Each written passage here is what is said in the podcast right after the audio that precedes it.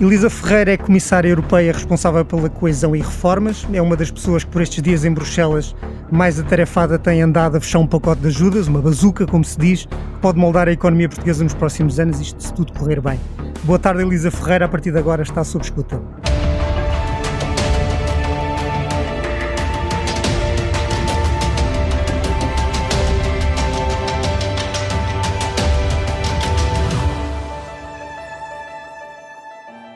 Sra. Comissária, vê alguma hipótese de a proposta da Comissão passar como está, tendo em conta que é preciso unanimidade no Conselho Europeu e que as divisões, as divisões ainda permanecem? Vejo, vejo, vejo algumas hipóteses. Quando eu digo como está, é sem alterar a sua lógica e sem alterar fundamentalmente o volume. Portanto, admito que haja, que haja ajustamentos. Eh, ou melhor, espero. Espero que essa essência fique, fique garantida. E, porquê? Porque, porque de facto um, ter uma crise com a dimensão desta, ter mecanismos no terreno que provocam desequilíbrios brutais, porque o mecanismo mais forte que existe neste momento são as ajudas de Estado e cada Estado tem as, as, as condições que tem para, para, fazer, para fazer esse tipo de apoios. Uh, mata definitivamente a possibilidade de funcionar do mercado de, de funcionamento do mercado interno e e da própria moeda única, e, e, eu acho, eu espero que mesmo os países que neste momento são mais renitentes, eh, enfim, com algum tempo eh, e alguma reflexão, cheguem a um certo consenso que os torne mais independentes de, daquilo que aparentemente eh, os retém e que é uma opinião pública, enfim, bastante, bastante exigente. E quando é, que acha, quando é que acha realista um acordo no Conselho Europeu? Ah, é difícil fazer esse tipo de previsões. Se perguntasse isso ao nosso primeiro-ministro, uh, se falo como portuguesa ou ao outro primeiro-ministro, uh, talvez até um primeiro-ministro nórdico, talvez ele lhe desse uma, uma, uma resposta mais concreta. Eu o que lhe posso dizer é que hum, houve imensas preparações, imensos diálogos, imensas discussões enfim, de, da Comissão, através da sua, da sua Presidente, com os, todos os Estados-membros em permanência, no sentido de testar a viabilidade de uma proposta deste género. Um, e foi nesse contexto que surgiu a afirmação positiva, que foi muito bem-vinda, de compromisso por parte da aliança um, alemã e francesa. Uh, e, e, isso de facto foi em si mesmo um passo, um passo importante uh, para que a Comissão se sentisse, sentisse que não estava a jogar contra uma parede e que de facto poderia haver alguma margem de consenso. Em todo caso, as divergências são evidentes, uh, tendo em conta a resistência desses países, chamados países frugais. quando é que será tarde mais? Há um, há um limite para a discussão no Conselho Europeu? Uh, há, um, há um limite porque nós estamos a tratar de uma emergência e de uma necessidade de ter fundos não daqui a dois anos, mas ter fundos daqui a dois meses. Neste momento, o que está a funcionar no terreno são dois tipos de, de enfim, da, da parte da Comissão, daquilo que foram iniciativas da Comissão, são dois tipos de instrumentos. Uh, um instrumento que foi uh, o desbloqueamento dos fundos estruturais uh, enfim, que foi um, um processo de risco, uh, porque de facto nunca até agora tinha acontecido isso, uh, permitindo que um, os diferentes fundos fossem tra transferidos, o Fundo de Coesão, o Fundo Social Europeu e o FEDER fossem transferidos, digamos, dos seus habituais envelopes enfim, quase, quase sem limite, uh, para que eles pudessem atacar os problemas mais prementes, e esses problemas eram despesas em uh, saúde, em sentido lato, eram problemas de PMEs, de sistemas que os países foram criando. E permitiu-se inclusivamente que os, os, o financiamento das PMEs fosse, fosse apoiado. E também a parte do emprego e, portanto, foi uma, foi uma mudança que deu, deu origem a uma libertação de fundos potencial, que os países podem utilizar ou não, da ordem dos 58 mil, 54 mil milhões de euros. Eh, este é um, é, é um dos instrumentos. O, não é dinheiro novo, é dinheiro que já lá estava comprometido e agora pode ser re, reutilizado ou realocado a outras prioridades.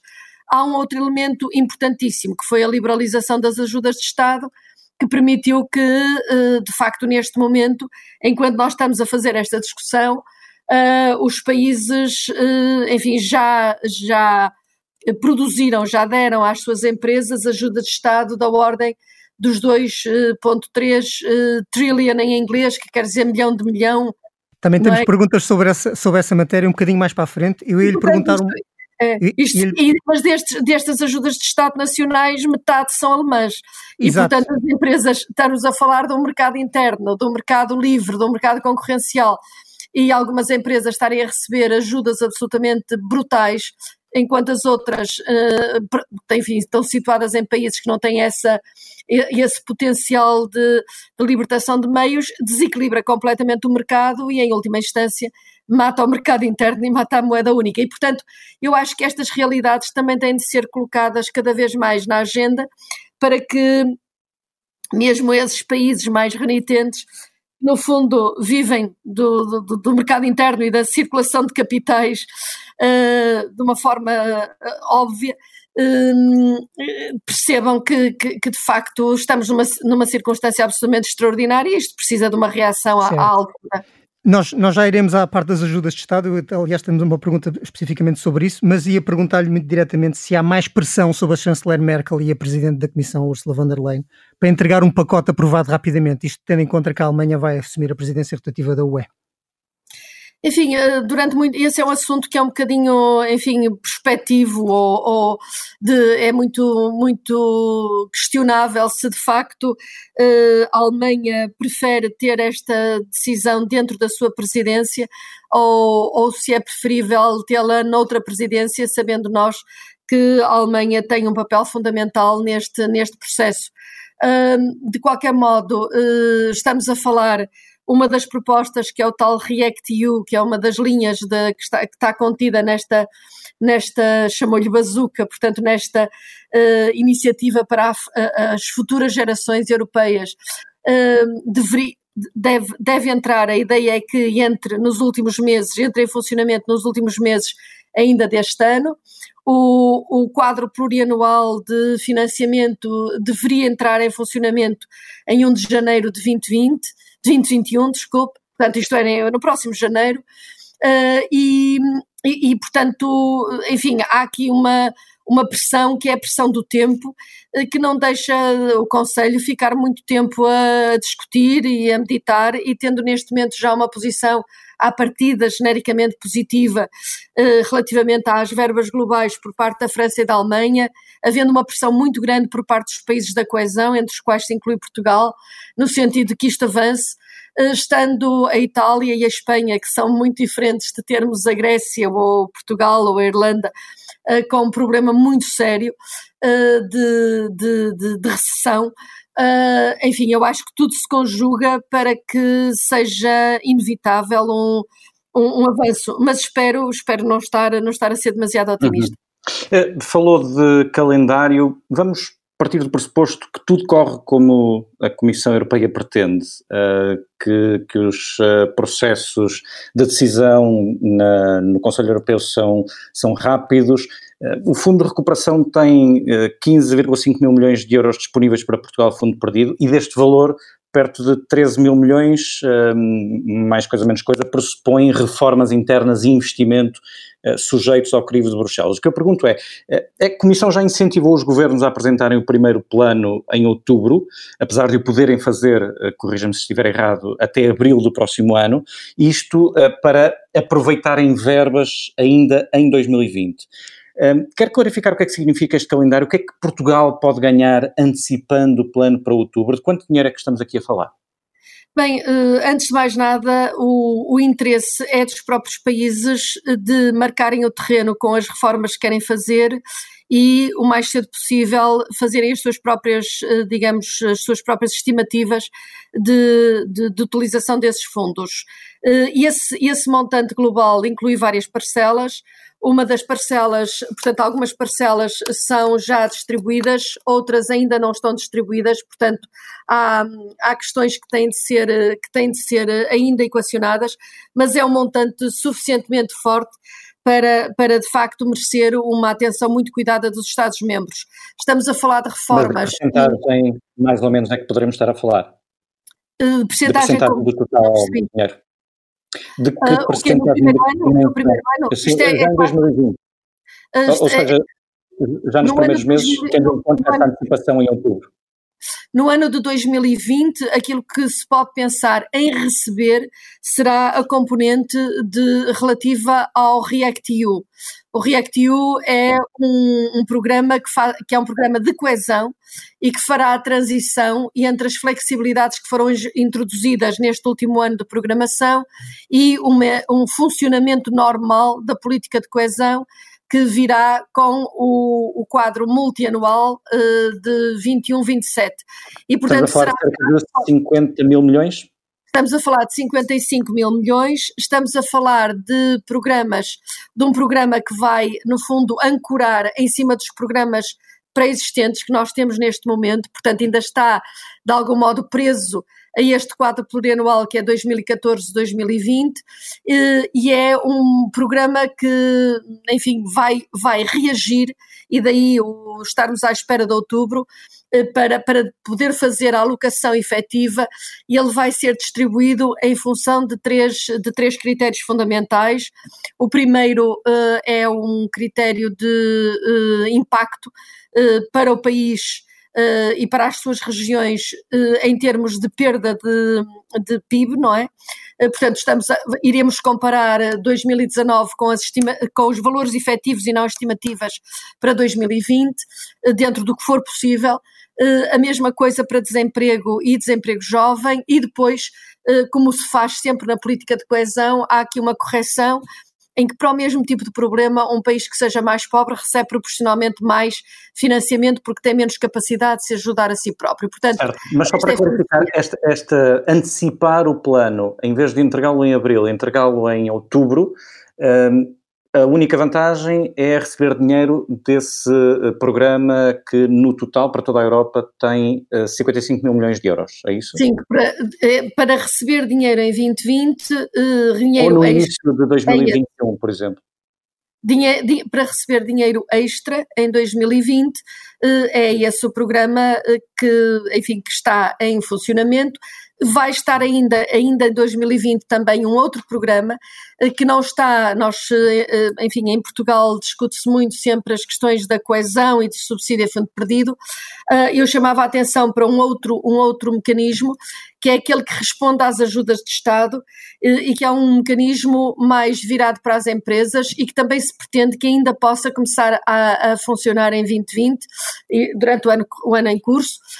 e que corresponde a eh, ajudar aquelas empresas que eh, estão em países que não têm capacidade de as apoiar de uma forma tão determinada como ou tão forte como os países, enfim, que até agora estão a agir, mas permitir a essas empresas acederem, por exemplo, a um reforço temporário de capital através de uma, de uma entrada, estou a falar de equity, não é? De, portanto, de facto a empresa era sólida antes e se teve o seu capital, eh, digamos, erudido devido à, à crise, à, à, Covid. E há cerca de, a proposta da Comissão é ter cerca de 30 bis para fazer, 30, desculpa, 30 mil milhões de euros para fazer esse tipo de uh, intervenções que depois são alavancadas através do BEI uh, ou do Grupo BEI, e, e, e, portanto, uh, é, é, um, é, um, é uma dimensão que eu acho que não é tão falada em Portugal uh, e que pessoalmente considero que é, que é muitíssimo interessante. As empresas abrangidas terão de ter mais de, na proposta da Comissão, repito, terão de ter mais de 50 funcionários, portanto, estamos a falar de empresas médias. E de facto, parece-me que esta, este tipo de instrumentos mais virados para o tecido empresarial e ao, que, vem, que vem adicionado a uma, ao InvestEU, que enfim, já era conhecido e que também é reforçado, Uh, podem ser bastante interessantes e não estão a ser tão divulgadas como. Mas poderiam ser mais interessantes se tivesse uma ajuda imediata. Grande parte deste dinheiro só começará a chegar, pelo que nós percebemos, no próximo ano. Isto não é demasiado tarde? Não, eu estava a dizer, eu estava precisamente a dizer que este, este instrumento de solvência é um instrumento que a Comissão pretende que ainda funcione este ano. Agora, para isso, tem de se fazer uma alteração cirúrgica, digamos assim, uh, que está, enfim, eu agora não, não, não, não posso dizer porque não está claro uh, se, vai ser, se vai ser aprovada separadamente ou não, uh, num montante muito menor, mas que vai permitir, no fundo, à Comissão disponibilizar já durante o ano de 2020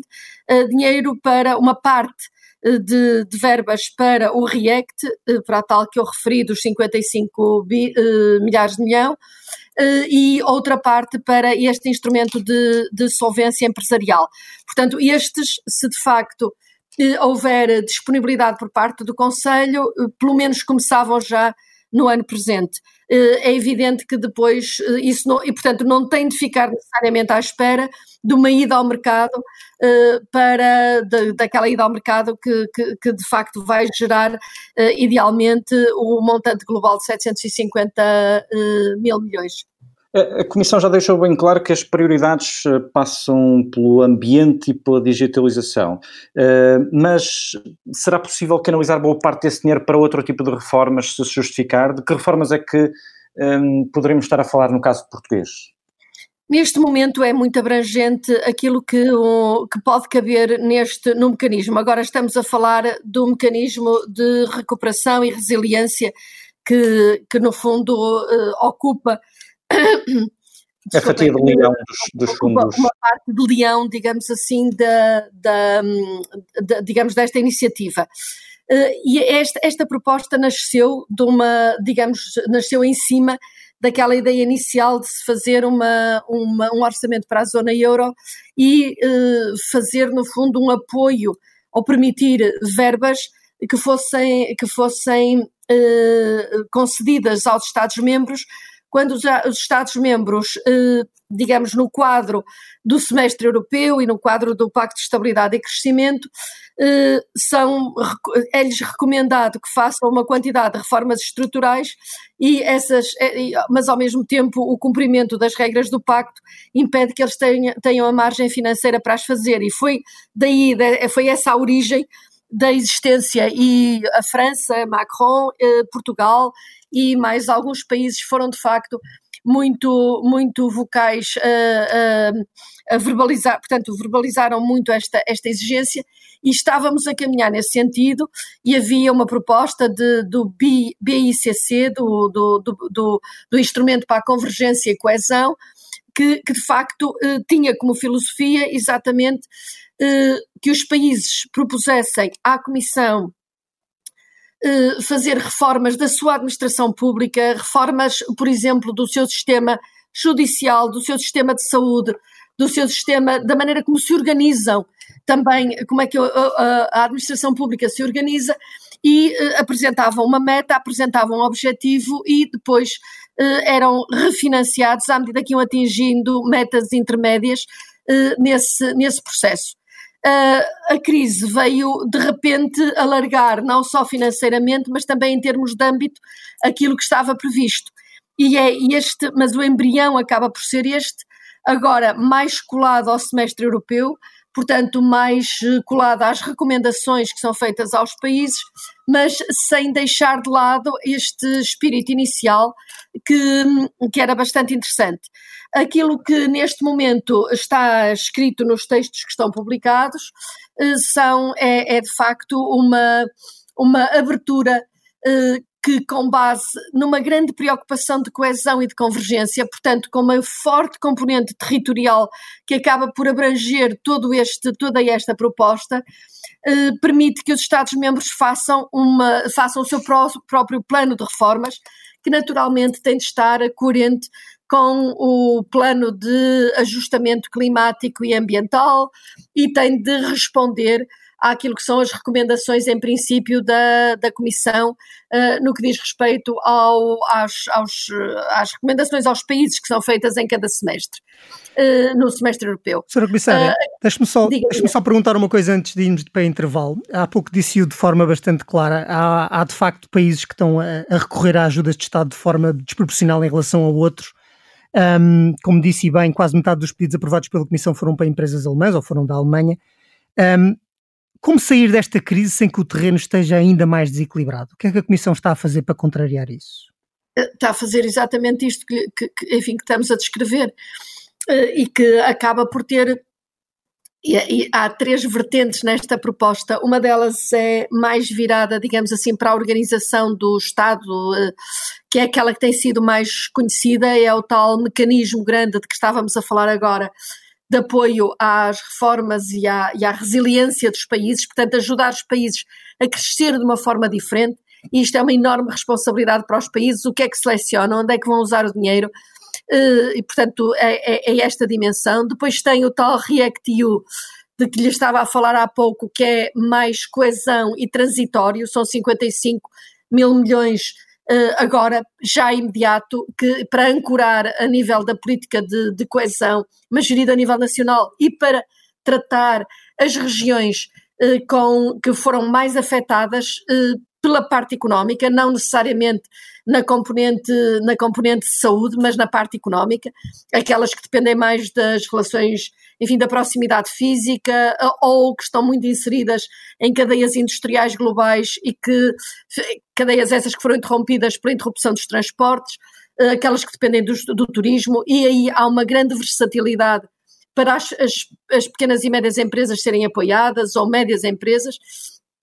e depois há toda a dimensão, estou a falar de uma forma sintética, há uma dimensão de que eu gostava de chamar a atenção também, que é o Fundo de Transição Justa, que foi muito desvalorizado no caso português, embora neste momento ele possa gerar uh, perto de 2 mil milhões de euros de, de, de investimento, uh, que também foi reforçado e, portanto, aquilo que era antigamente eh, perto de 79, mil, 79 milhões para Portugal, neste momento é da ordem de 435, se enfim, se, se a memória não me engana, portanto um valor grande. Uh, e, e, de facto há, há, há, este pacote, mas a seguir há todo o pacote dirigido às empresas. E, esse pacote uh, requer que as empresas e os Estados-membros, sobretudo passa muito pela, pelo, pelo grupo BEI, pelo grupo Banco Europeu de Investimentos, pelos bancos de fomento, eh, pelas estruturas associadas ao desenvolvimento. Aí há uma linha de financiamento eh, global que foi reforçada, que acolhe, enfim, que permite muito tipo de financiamento para empresas. Há esta linha que eu acabei de referir e que deve ainda começar este ano, se tudo correr conforme previsto, de entradas de capital eh, através desse, desses fundos associados ao BEI no capital das empresas, com depois condições de recuo e de recompra, e há, eh, digamos, também apoios para, previstos para reforçar as cadeias estratégicas industriais da Europa, que é um conceito um bocadinho novo e que, no fundo, vem responder a, a uma sensação que se tem hoje na Europa e que alguns de nós já tínhamos do passado, que é de que a Europa não sou propriamente inserir-se estrategicamente na globalização e, portanto, eh, importadores e produtores eh, quase que, enfim, tiveram uma guerra surda em que os importadores ganharam, eh, ganharam de algum modo alguma prevalência e de facto termos toda, digamos, a investigação e o controle de processos estratégicos na Europa eh, torna a ganhar algum relevo. E aí era muito importante também que eh, nem tudo se concentrasse nos países mais dinâmicos. E há texto também previsto no sentido de que essas essas novas cadeias europeias industriais eh, tenham uma preocupação territorial, desde que haja no território também eh, capacidade de, de, mobilização e de entrada e competência para participar nessas, nessas novas estratégias, estratégias industriais. Eu, e, portanto, Elisa Ferreira, deixe-me, deixe peço desculpa, deixe-me deixe cortar, nós vamos ter que seguir para, para intervalo, para o nosso noticiário da, da meia hora. Um, já voltamos para a segunda parte do Escuta com a comissária Elisa Ferreira.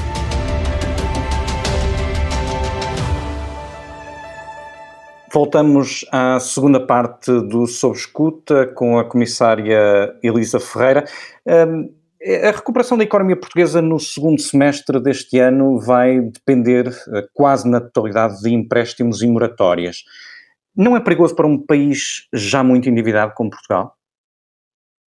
Claro que essa é, enfim, eu não queria comentar especificamente o caso português, até porque sobre isso, essa competência nem sequer, nem sequer essa responsabilidade não está, não está comigo pessoalmente, mas é evidente que todos os países uh, europeus uh, vão, enfim, uma, um, um, facto da vida é que todos eles quebraram as suas metas uh, e quebraram as suas as regras de cumprimento do Pacto de Estabilidade e Crescimento. Foi exatamente uma das, uma das enfim, uma das decisões imediatas da Comissão Europeia e, e, não poderia ter sido outra maneira, porque de facto com uma quebra de, de rendimento da ordem dos 7.4, 7.5, uma, uma quebra de produto desta dimensão, não era mais possível uh, nós mantermos uma, enfim, mantermos as regras, as regras do Pacto de Estabilidade. Uh, e, e, de facto, uh, mas isso também, digamos, foi tomado em conta quando a própria Comissão Europeia procurou encontrar soluções que não fossem unicamente baseadas em empréstimos. Houve uhum. in, inicialmente logo, enfim, a, a a, reação, a reação inicial uh, da Comissão uh, foi, foi esta que, que, descrevi na primeira parte, portanto, uh, libertar as ajudas de Estado e, por outro lado, flexibilizar a utilização dos fundos estruturais que já estavam, enfim, alocados aos países, mas também houve propostas que o Conselho confirmou. Uma delas é uma iniciativa que é muito interessante, que é a iniciativa SURE, que também é a primeira vez que aparece e pode, vir a ser um, um, embrião para o futuro de qualquer coisa de mais, de mais solidário e que é, no fundo, uma possibilidade de empréstimo aos Estados-membros em condições vantajosas para que eles possam suprir ou minorar, um, digamos, a, a sua a sua, a sua conta, a sua, o peso de instrumentos que são poderosíssimos para manter a economia viva, mas que são caríssimos, eh, como é o caso da, digamos, do, do, dos, dos, estímulos ao tempo parcial ou do, do, apoio ao tempo parcial que vigorou na crise passada na Alemanha eh, e que em Portugal eh, se chama layoff, mas há, há, de facto cada, cada país tem o seu, o seu, o seu, o seu esquema e claro. a, a questão boa, boa parte do dinheiro, peço desculpa, a boa parte do dinheiro é de facto do, da solução encontrada para 2020 é a, a partir de empréstimos. Um, isto não pode levar países sobreendividados como Portugal a ter contenção uh, no apoio às famílias e à, e à economia? Eh, essa, essa, essa é uma questão é uma questão importante, mas, mas de facto aquilo que existe neste momento é, uh, um, enfim, existem as ajudas de Estado que eu já referi, dos, de cada um dos países, e depois existe, uh, o, existem os fundos estruturais. E os fundos estruturais são, na sua maioria, uh, enfim, a fundo perdido e, permitem uma grande reprogramação com aquela iniciativa que foi tomada precisamente por, por nós nessa, nessa uh, enfim, logo, logo, logo na, a, seguir, a seguir à pandemia, isto é, quando, quando, quando as, as coisas se começaram a, a complicar e, portanto, ainda em abril, com um grande apoio da, por parte do Parlamento Europeu, que aprovou por videoconferência com 600 e tal votos uh, as mudanças, na, na, os ajustamentos na regulamentação, com grande apoio do Conselho, de facto desde abril que os países estão a fazer essas reprogramações. Portanto, as reprogramações estão, enfim, e são, são de facto fundo perdido. Há ainda mais uma série de outros, de outros apoios, Há um apoio também a fundo perdido que, que corresponde ao alargamento também para cobrir alguns custos da pandemia, portanto, do, do fundo de, das calamidades, daquele fundo de solidariedade que, que normalmente nós conhecíamos porque era usado quando há incêndios, quando há terremotos, quando há cheias, eh, foi também alargado por nós para, para que pudesse reembolsar os Estados-membros dos excessos da, da enfim, da, de, de, despesas a, a, combater a pandemia. Eh, e, portanto, isto é o imediato, e depois a isto vem acrescentar o tal REACT-EU que nós estamos a tentar que ainda funcione neste ano, eh, que também é coesão, e uh, funciona também o, o, o digamos o, o, outro, o outro instrumento de apoio às empresas, apoio ao capital das empresas que, que eu referi, o chamado solvência, o instrumento de solvência. Esses vão já começar em 2020. Agora, dito isto, eh, não há dúvida nenhuma que, que há um impacto brutal, porque nunca na, na história europeia houve de facto uma quebra de, de produto desta dimensão. Uh, um impacto sobre o desemprego, sobre o emprego, uh, também muito, muito grande, uh, e de facto é, é, é, uma situação que nós temos de estar, de estar a contar que, que digamos, não há, não há hipótese de não, haver, de, não haver, de não haver um impacto económico grande. E a verdade é que todos os Estados-membros, neste momento, quando foi feita a análise do semestre, todos eles estavam a violar largamente o Pacto de Estabilidade e Crescimento, as regras do Pacto, eh, e por isso mesmo é que uma das medidas também iniciais foi uh, libertar, isto é, utilizar a cláusula que está prevista desde a revisão de 2011 e que permite que, em circunstâncias uh, absolutamente excepcionais, como são estas, uh, de facto, digamos, aqueles procedimentos que, que, que, são desencadeados de, de controle e de sancionamento dos Estados fossem suspensos. Agora, a verdade é que a dívida vai se acumulando e, e, e, é preciso, enfim, e a prazo nós vamos ter de, os países têm de responsabilizar, de se responsabilizar uh, perante, perante os, seus, os seus financiadores pelo cumprimento da dívida e, e, nós já vimos isto em cenários anteriores, portanto não, o, o risco maior não é de facto a, a sanção europeia, o risco maior se houver um excesso de dívida é que o, a credibilidade dos, dos países fique, fique ameaçada perante os financiadores internacionais e perante os mercados e, e portanto, que, enfim, que, a, que as condições de financiamento se alterem. Eh, por isso, por isso é que há, de facto, esta, esta preparação da, digamos, esta proposta da Comissão, mas eu não, eh, se me permite, eh, acho que é por vezes eh, perguntas como essas ou, eh, ou queixas dos próprios cidadãos dizer onde é que está a Europa. As pessoas esquecem-se que a Europa, primeiro, em matéria de saúde e em matéria de responsabilidade civil, não tem competências. Quem tem competências são os Estados-membros. e, portanto, logo no início foram os Estados que reagiram, mas a, a, a, Comissão não podia fazer nada. Depois acabou por fazer muita coisa fora do seu mandato para coordenar, para limitar danos, etc mas também que nós estamos a falar de um orçamento comum que não passa de 1%,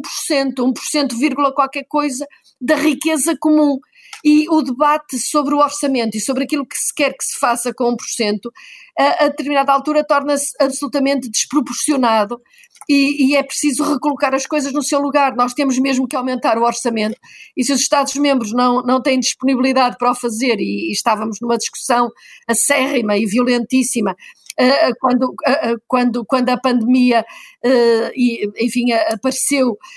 a propósito de, do valor do, das contribuições ter 1.07 ou 1.11 ou 1.3, enfim, de repente a Comissão, para poder responder, teve de tomar esta medida, que é completamente é, é histórica, de fazer uma proposta de ir ao mercado e endividar-se. Uh, e endividar-se, enfim, com eh, com a margem que lhe é dada pela, pela legislação europeia sobre os recursos próprios. Mas isto só para situar aquilo que, que, que estamos a falar, não é? Porque, porque nenhum Estado, uh, seja federal, não seja federal, uh, enfim, todos têm uma, um valor médio de orçamento que anda à volta de 50% do PIB, ou 40%, ou, mas, mas, mas de facto não é 1%. Uh, e às vezes nós olhamos para, para a Europa, para a Europa, isto é, para a Comissão neste caso, à espera que haja outros fundos que não existem de facto.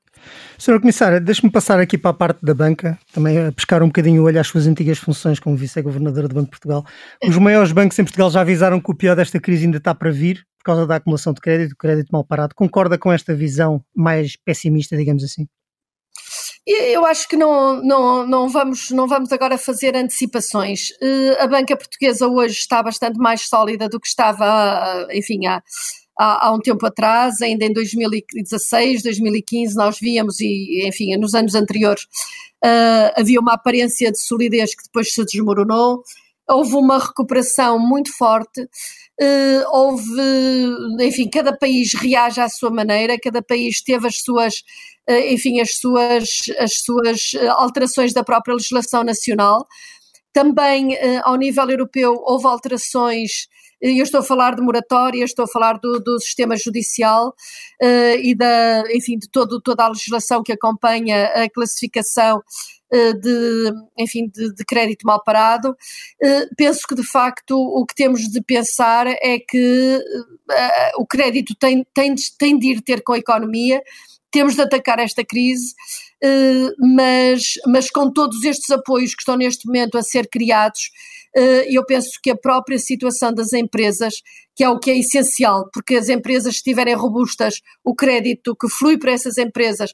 eh, também ele é um crédito que vai, que vai ser eh, performant, que vai ser um, um, crédito que vai, que vai, que vai ser sol, solvente, vão permitir, se forem bem utilizadas, que de facto esta crise seja minorada. E esse objetivo, eu acho que é impossível dizer-se não há crise ou não vai haver crise há uma crise, é, efetivamente é, é verdade, mas nós neste momento, com os instrumentos que lançamos para, para a economia, eh, estamos, digamos, a criar as condições para que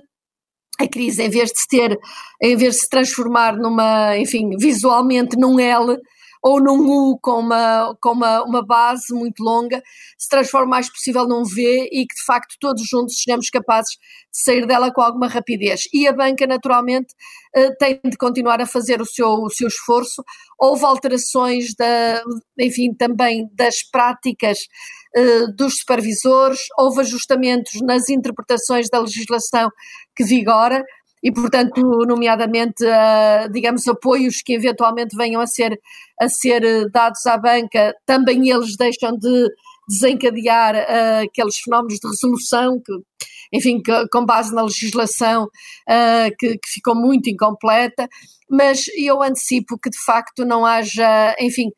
tenho a esperança, não é? Antecipo, mas uh, tenho a esperança de que de facto a crise seja acaba por ser, com todo este instrumental, menos pesada do que do que, do que à partida poderíamos, pod, poderia ter sido, mas para isso é preciso de facto que, que estas propostas que estão a ser feitas sejam, por um lado, antes de mais nada aprovadas, mas por outro, bem utilizadas pelos países e pelas empresas. Porque, eh, digamos, quando há este tipo de mensagens, eh, há muitas vezes aquela sensação de alívio, de descomprometimento. Eu acho que isso é um perigo enorme, porque uh, há uma oportunidade, mas tem de haver uma enorme responsabilidade no modo como estes fundos vão ser utilizados. Luísa Feira, estamos a falar sobre banca e em Portugal há um tema incontornável que passa pela auditoria em curso ao novo banco. Eh, se, eh, e tendo em conta as funções que desempenhou eh, já no, no Banco de Portugal, se a auditoria em curso ao novo banco concluir que houve má gestão, o Governo já avisou que o Fundo de Resolução pode pedir de volta o dinheiro injetado de forma indevida. A devolução do dinheiro parece-lhe um cenário plausível? Como deve calcular, eu não me vou pronunciar sobre um assunto uh, sobre o qual eu estive totalmente disponível na altura em que exercia as funções. Neste momento eu estou noutras funções. Uh, há, há pessoas em Portugal que podem, e responsáveis em Portugal, que responderão necessariamente a esse tipo de questões e falo com todo o conhecimento e competência. Pela minha parte, eu não vou agora pronunciar-me sobre um assunto que ainda por cima é um assunto que não se pode discutir dessa forma tão, tão enfim, tão uh, sintética. Uh, enfim, envolve relações contratuais, envolve, envolve, envolve todo um conjunto de, de questões que não, não me cabe agora a mim pronunciar-me sobre elas. Nem sobre a parte da questão política, há aqui uma, há aqui uma questão política, concorda ou não com o Primeiro-Ministro e com o Presidente quando dizem que é necessário uma auditoria adicional para autorizar? Uh, não, não, não, me vou pronunciar sobre isso, digo-lhe apenas que há um contrato, que houve um contrato que na altura foi feito, um contrato de venda com, com cláusulas, cláusulas essas que, enfim, foram as, as que foi, as, as que foi possível eh, negociar uh, na altura uh, e, e, portanto, essas cláusulas deverão ser cumpridas. o que, entretanto, se decidir fazer será a responsabilidade nacional portuguesa e, e, e, de facto, não cabe à Comissão vir pronunciar-se sobre, sobre processos desse género, de maneira nenhuma. Retomemos então a questão da, da crise. Uh, ficaria surpreendida se algum país do Sul acabasse por precisar de um resgate financeiro? Uh, ficaria surpreendida. Acho que neste momento não, não é disso que estamos a falar. Acho que muita coisa tinha que correr mal para voltarmos a essa situação. Nós não estamos a falar de dívidas uh, que, for, que, fossem um, de descontroles de dívidas por parte dos países. Alguns países tinham uma dívida muito elevada quando a crise começou, outros uh, tinham uma, uma dívida muito menor. Uh, todos eles estavam num trajeto de melhoria, num trajeto de ajustamento, e neste momento uh, o que houve foi uma, digamos, uma hecatombe sobre, não só sobre a Europa, mas também sobre, enfim, todos os grandes blocos mundiais, a China, os Estados Unidos, Brasil, enfim, Índia, e, e portanto, quer dizer, estamos, estamos todos a viver uma situação completamente atípica e totalmente imprevisível. É evidente que, dito isto, uh, volto outra vez ao ponto em que estava. É, é absolutamente essencial que o modo como se utiliza uh, o dinheiro que neste momento eu espero que venha a estar disponível tem de ser de molde a refazer as bases de competitividade do, dos países, numa lógica que não pode ser repetir o que se fez no passado, tem de ser de modernização, tem de pegar nas energias limpas, tem de pegar na, na utilização ao máximo das tecnologias digitais e outras, e uh, os países, uh, e na, naturalmente Portugal, uh, que tem de facto, tem sido, tem dado uma, uma mostra de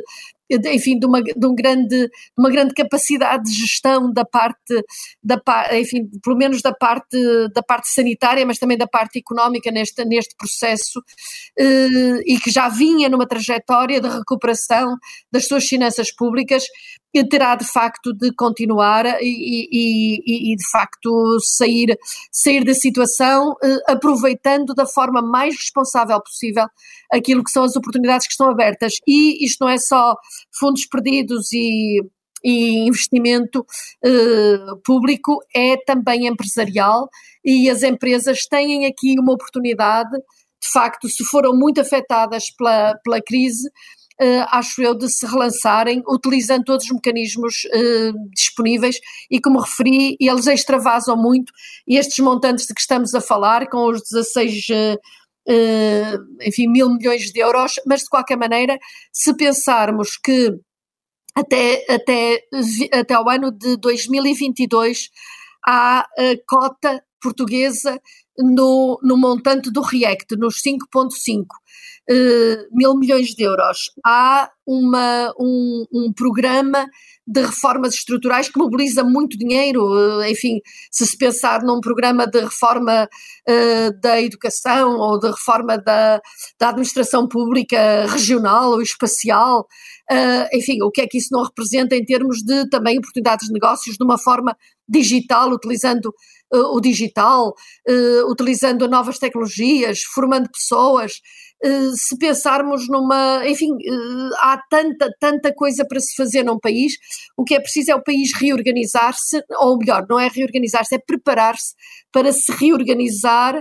aproveitando as oportunidades que lhe são abertas e, no fundo, fazendo desta crise, como sempre nós procuramos que aconteça, uma oportunidade. Aquilo que é único é a Comissão Europeia vir fazer uma proposta desta dimensão e, e com tanto, enfim, com tantas facilidades para, para um relançamento efetivo da, enfim, da economia europeia e, mais uma vez, acho que Portugal, ao nível dos seus cientistas, eu não referi, mas o Erasmus é reforçado, o Horizon é reforçado. O, o, há, há, um programa novo para saúde,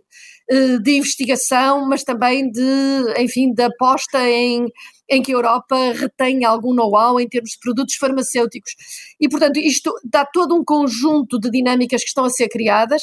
Eh, o que é importante é que, de facto, as empresas, os empresários, olhem para isto não como uma oportunidade para receber dinheiro fácil, mas uma oportunidade para eh, saírem da crise de uma forma mais eh, eficaz, mais eficiente, mais moderna eh, e entrarem nas redes europeias, nas redes transeuropeias que fazem, eh, que fazem com que de facto, digamos, a competitividade seja eh, absorvida também pelas empresas que não estão no, no centro no centro eh, nevrálgico tradicional da Europa, aquele eixo aquela banana ou aquela, aquela pluma dourada que, que normalmente é reconhecida como sendo o centro vital da, da dinâmica europeia. Elisa Ferreira, nós já estamos quase no fim do nosso programa, já estamos perto da, da nosso, do nosso limite, e a perguntar-lhe uma coisa: já não se cruzou com Mário Centeno no Banco de Portugal? E este aqui é um bocadinho uma provocação. Acha que ele vai ser um bom governador quando regressar agora? Uh, eu não sei se ele, nem, nem, nem me posso pronunciar sobre isso, só tenho de, de sublinhar a competência extrema, uh, a experiência uh, e a capacidade de Mário Centeno, com quem eu, enquanto estive no Banco de Portugal, tive sempre as melhores, as melhores relações e que de facto, enfim, pelos, pelos indicadores que todos reconhecem, eh, fez, fez um trabalho e está a fazer um trabalho, não só fez como está a fazer um trabalho excepcional, portanto eu acho que Mário Centeno é, uma, é um ativo uh, extraordinariamente bom, seja onde for, que ele, que ele decida continuar a sua carreira, se for comunista, comunista das finanças, enfim, parece-me parece muito bem, mas dou esta opinião, não como comissária, mas a título pessoal, como, que foi como, uh, como uh, começou a sua pergunta. Portanto, a título pessoal, o meu testemunho é uh, de, de, reconhecimento de uma enorme capacidade de trabalho, uma enorme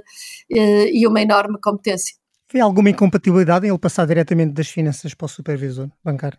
Isso, isso é, um, é um assunto em que, de facto, eu acho que, enquanto comissão, comissária, não me devo pronunciar. Pois, mas eu estava é a perguntar um... a título pessoal.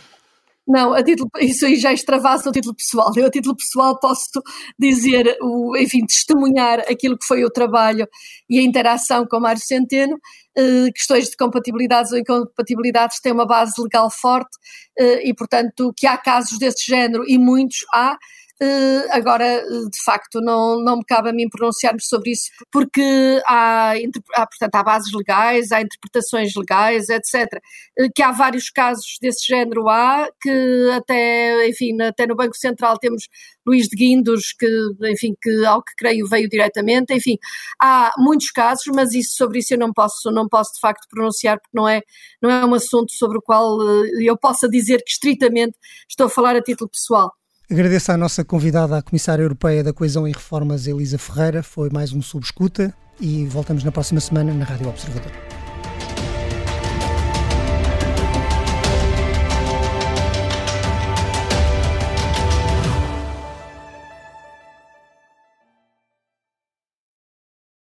Obrigada por ter ouvido este podcast. Se gostou, pode subscrevê-lo, pode partilhá-lo e também pode ouvir a Rádio Observador online em 98.7 em Lisboa e em 98.4 no Porto.